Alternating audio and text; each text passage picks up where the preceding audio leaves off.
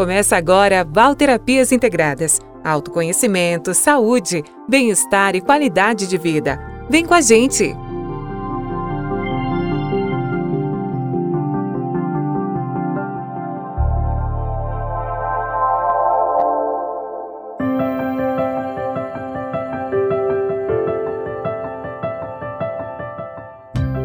Olá, sejam bem-vindos ao meu canal Val Terapias Integradas. Meu nome é Valerina Rosa e eu estou aqui com vocês todas as semanas, trazendo um tema para nossa reflexão.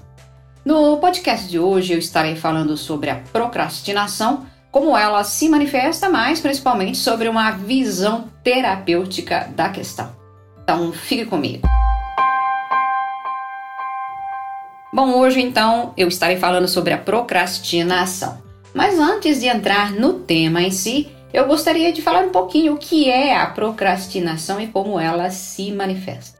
Então, a procrastinação é aquele ato né, de adiar, de postergar ou deixar para depois uma ação. Pode ser uma ação, pode ser uma tarefa, pode ser um compromisso, até uma atividade importante em nossas vidas. E na maioria das vezes, a pessoa ela tende a colocar outras atividades no lugar dessa atividade ou desse compromisso ou dessa tarefa que ela tem para fazer, acabando até por se distrair e deixar para depois esse compromisso que ela tem, essa tarefa que ela tem.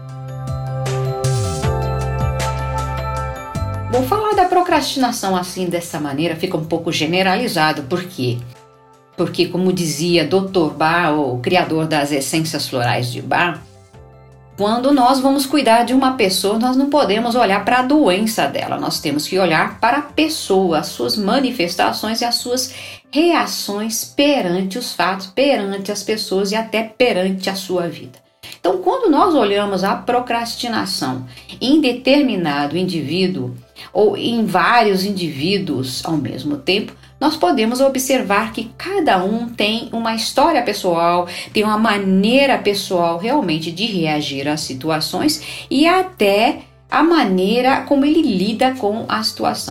Então, quando nós falamos em procrastinação, nós não podemos deixar de lado essa questão, né? essa visão mais humanista que nós temos que ter para até avaliar. Então, como terapeuta, quando eu tenho um cliente na minha frente, o que eu faço? Primeiramente, eu vou conversar com ele, eu vou saber o que está acontecendo, o que o aflige e qual o mal-estar maior que está presente na vida dele, que está trazendo várias situações paralelas, até poderia dizer, entre aspas, efeitos colaterais né, da situação.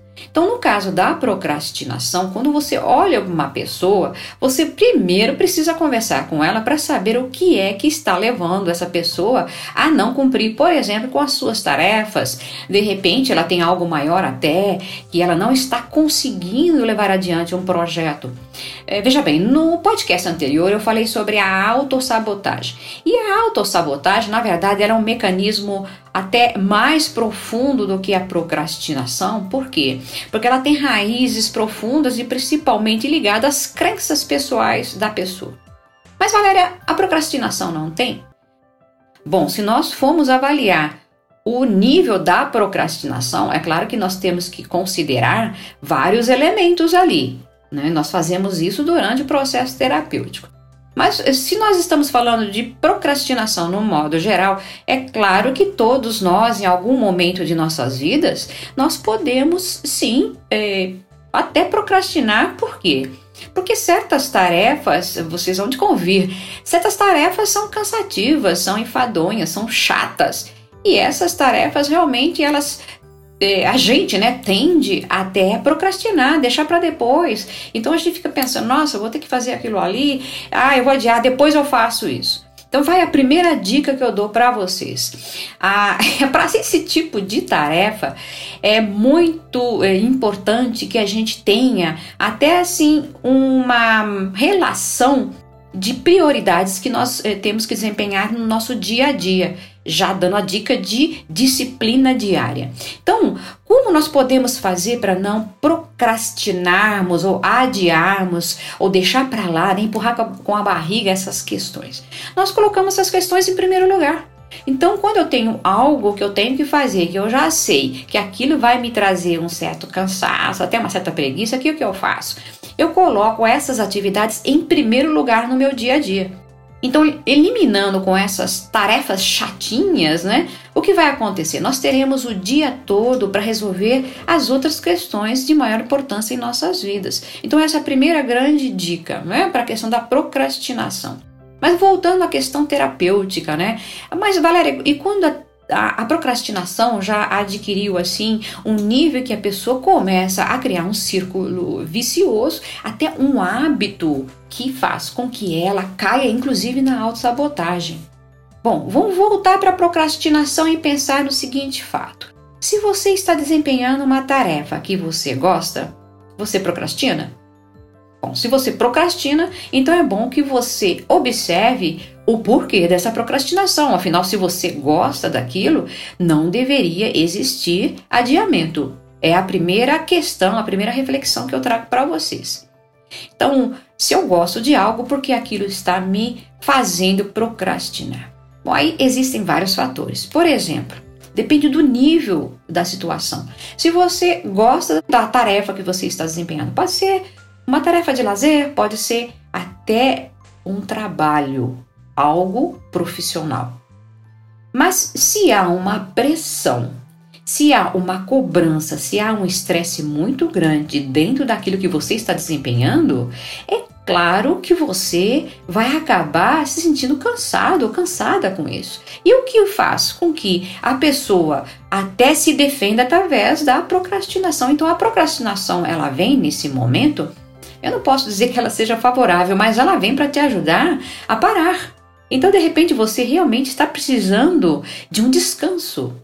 Né? Você está precisando de um tempo para você mesmo, uns cinco minutos, para recompor as suas energias. E isso é muito importante, principalmente para nós que vemos a vida de uma forma mais humana, mais terapêutica, mais até como importante para que nós tenhamos um dia mais satisfatório, mais produtivo. Então, se a pessoa gosta e ela está procrastinando, então observe se há um estresse. Então, a solução qual é?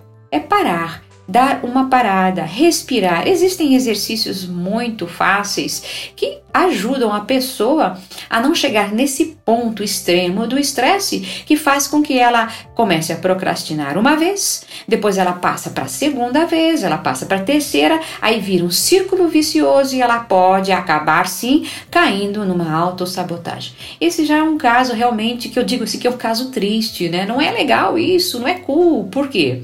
Porque a pessoa gosta de fazer o que ela faz. Então não é justo que ela comece a sentir isso. Então, assim, outra dica que eu posso dar, por exemplo, é o uso dos florais de bar. Os florais de bar ele, ele tem essência, inclusive, é, específica para essa questão. Eu até posso deixar para vocês o nome da essência, claro, é uma procrastinação mais geral, né? Quando a pessoa sente assim, é como aquela sensação, principalmente é, de segunda-feira de manhã, né? A pessoa sente que nossa, eu tenho a semana inteira, né, para levar, esperando a sexta-feira chegar. Isso é péssimo, né?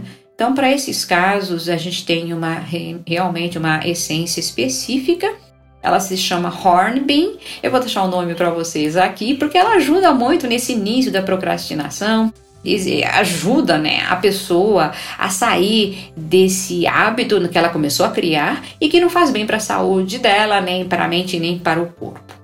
Agora, é, existem né, é, estágios ou até, vamos dizer assim, elementos dentro da procrastinação que é interessante a gente comentar, e eu já acabei de falar, que é relacionado com as tarefas de baixo valor. O que é uma tarefa de baixo valor? É exatamente aquelas tarefas que a gente tem que fazer, a gente não escapa, que são compromissos que a gente é, até sumiu com a nossa vida e hoje, né, no mundo atual, nós temos muito disso. Nós nos envolvemos com muitas coisas porque elas são questões que nós temos que resolver. São questões que o dia a dia pede para a gente resolver. É, é, de repente lembrar que tem que pagar uma conta, é de repente lembrar que tem que fazer uma manutenção do carro, é lembrar que tem que levar o filho para a escola porque tem uma atividade que o filho está tendo e mais ainda, nós temos uma agravante que é a questão da não na quarentena, né? Quarentena já passou de quarentena, se estendeu.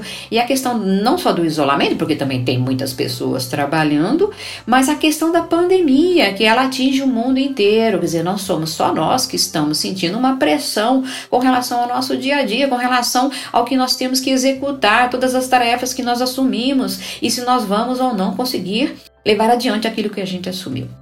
Bom, voltando a essa questão dessa tarefa né, de, de, de, baixo valor, nós podemos fazer o quê? Priorizar. Essas tarefas vêm em primeiro lugar porque elas precisam ser resolvidas para não ficar nos aporrinhando o dia inteiro. E isso acontece, gente. A gente sabe muito bem, todo mundo passa por isso.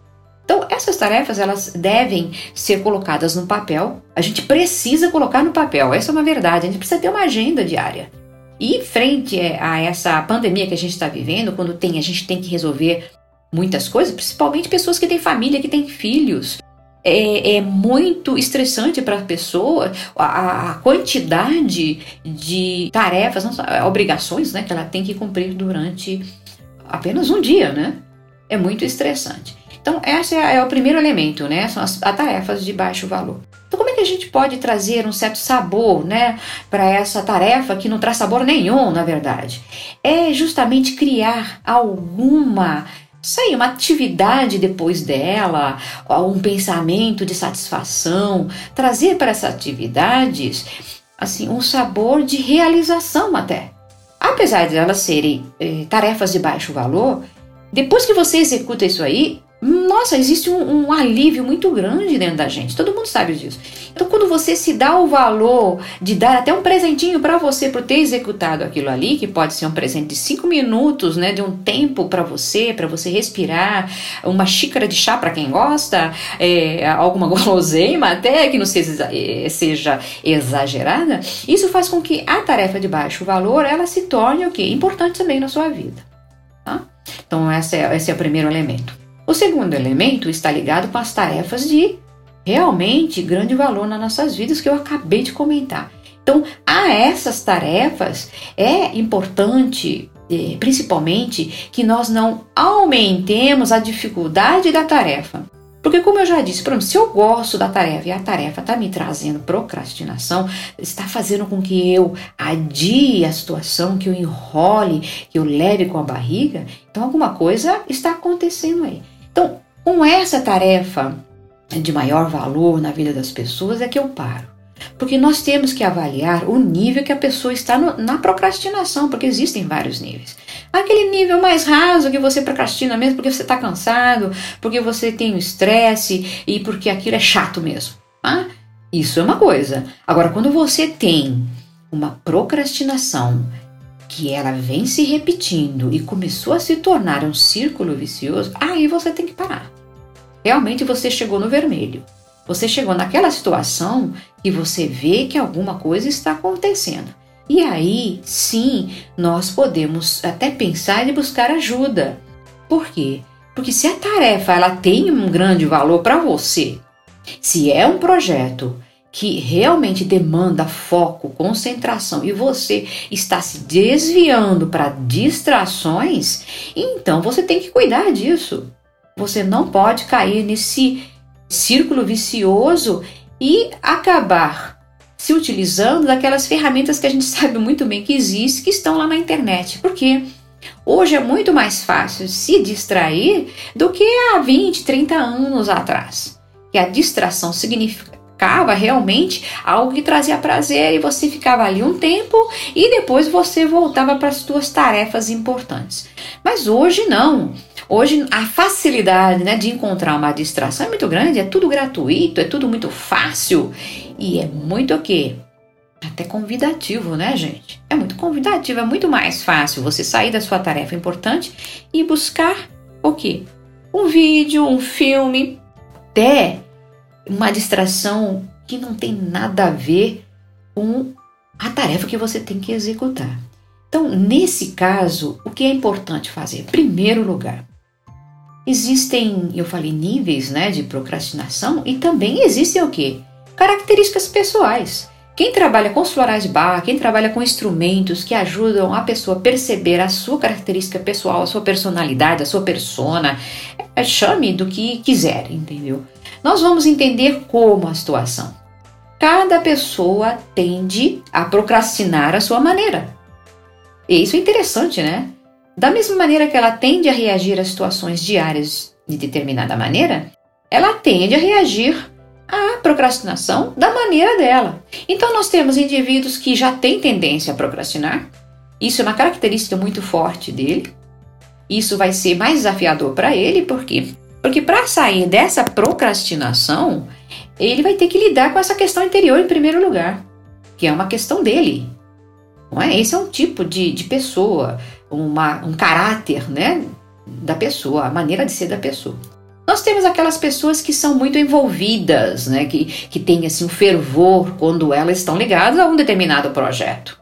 Eu, dizendo, eu não estou falando, nós estamos nos referindo agora às tarefas de grande valor, não de baixo valor. Nós já temos uma solução para elas. então, é utilizar essa solução e bola para frente. Agora, eu estou falando naquelas é, tarefas, naquelas atividades que a gente quer enfrentar ou que a gente já está dentro e a gente não quer procrastinar. Então, quando a gente olha para essa situação e a gente tem frente, não a situação, mas a tarefa, nós temos assim uma rigidez maior, um envolvimento muito sério com a situação, isso também pode ser um problema, gente. Porque, da mesma maneira que existe um extremo, existe o outro. Então, se existe uma pessoa que tem uma tendência a procrastinar naturalmente, isso é um problema. Agora, se for para o extremo também, a pessoa fica muito ligada, a pessoa não se desliga da situação. A pessoa fica ali de tal forma que ela se estressa com aquilo que ela gosta.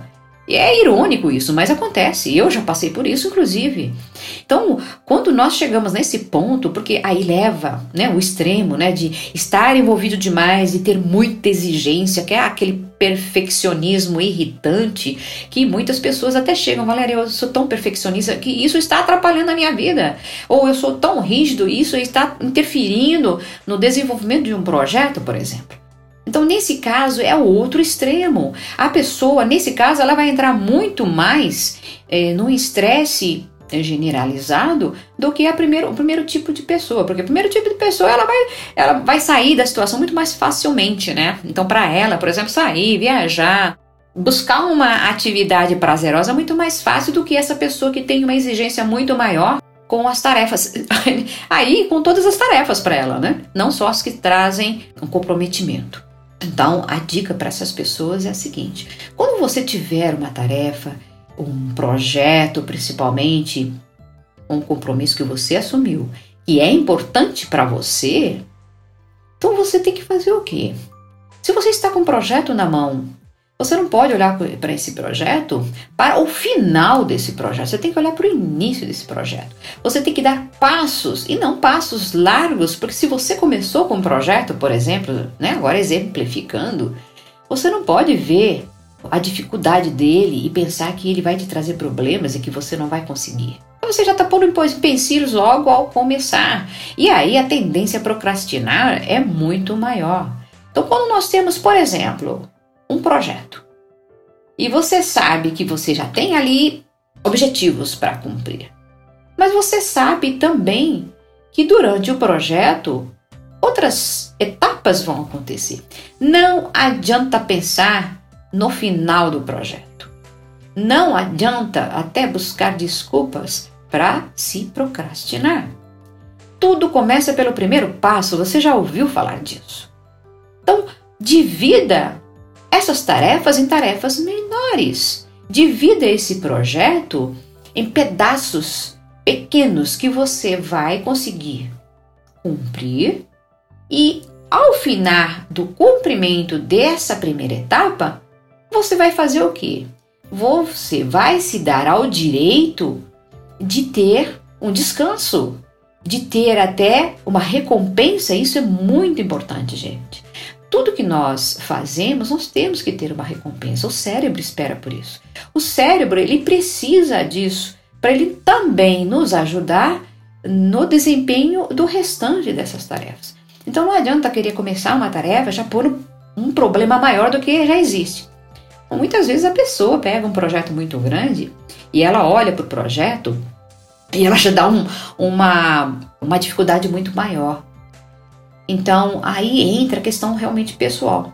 Então, tem pessoas que já são pessoas mais despachadas, elas vão fazer e até vão dividir o projeto, vai dividir esse projeto em etapas já vai começar é, tirar de letra, executou um, aí ela dá um tempo, ela já executa o outro. Eu não estou falando dessas pessoas.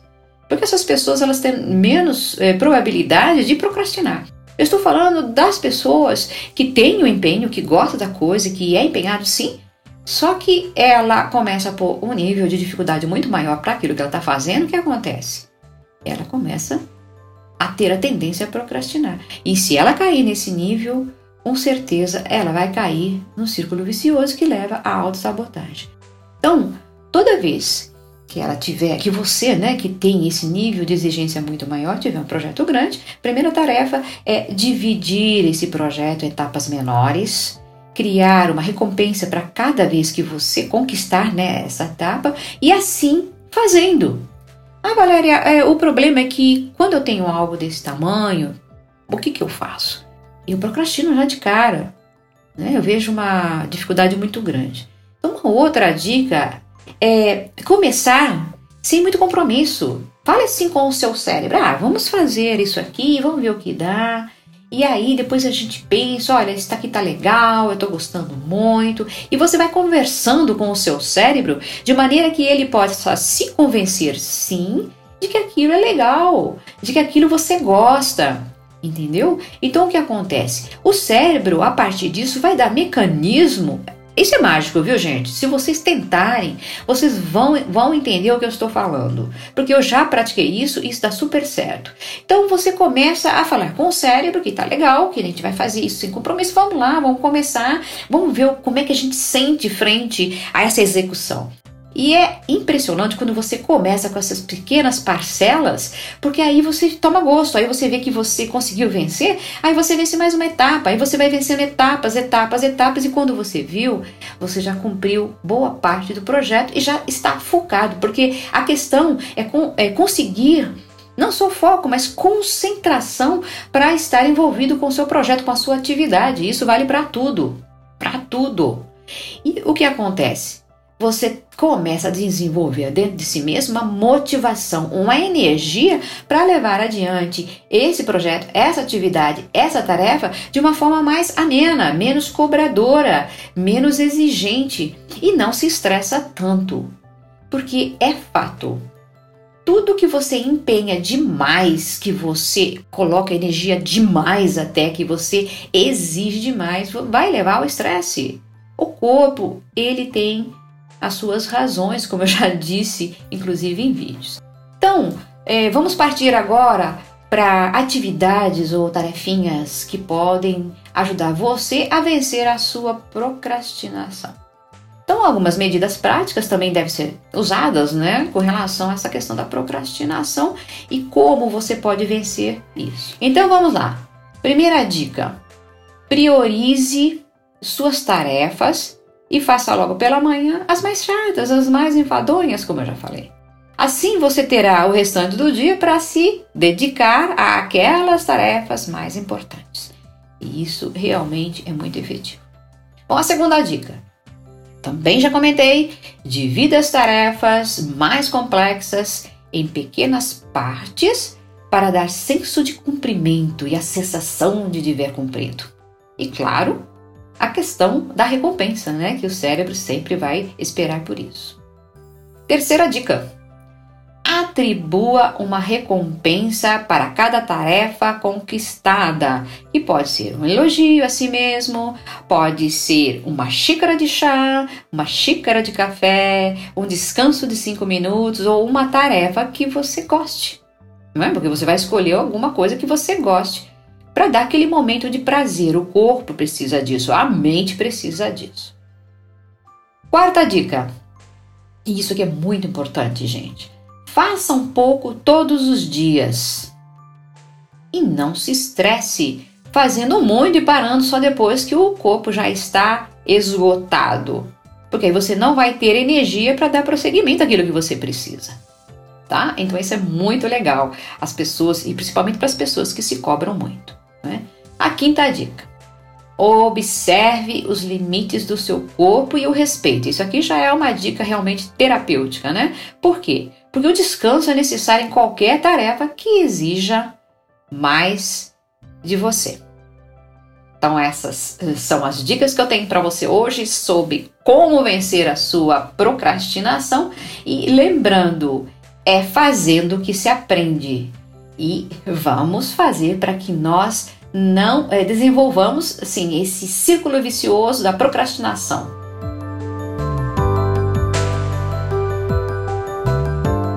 Então, essa é a mensagem que eu trago para vocês hoje. Eu estarei aqui na próxima semana trazendo mais um tema para nossa reflexão.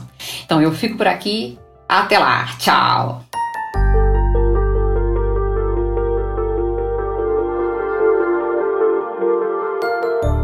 Semana que vem estamos de volta com mais autoconhecimento, saúde, bem-estar e qualidade de vida. Tchau, tchau!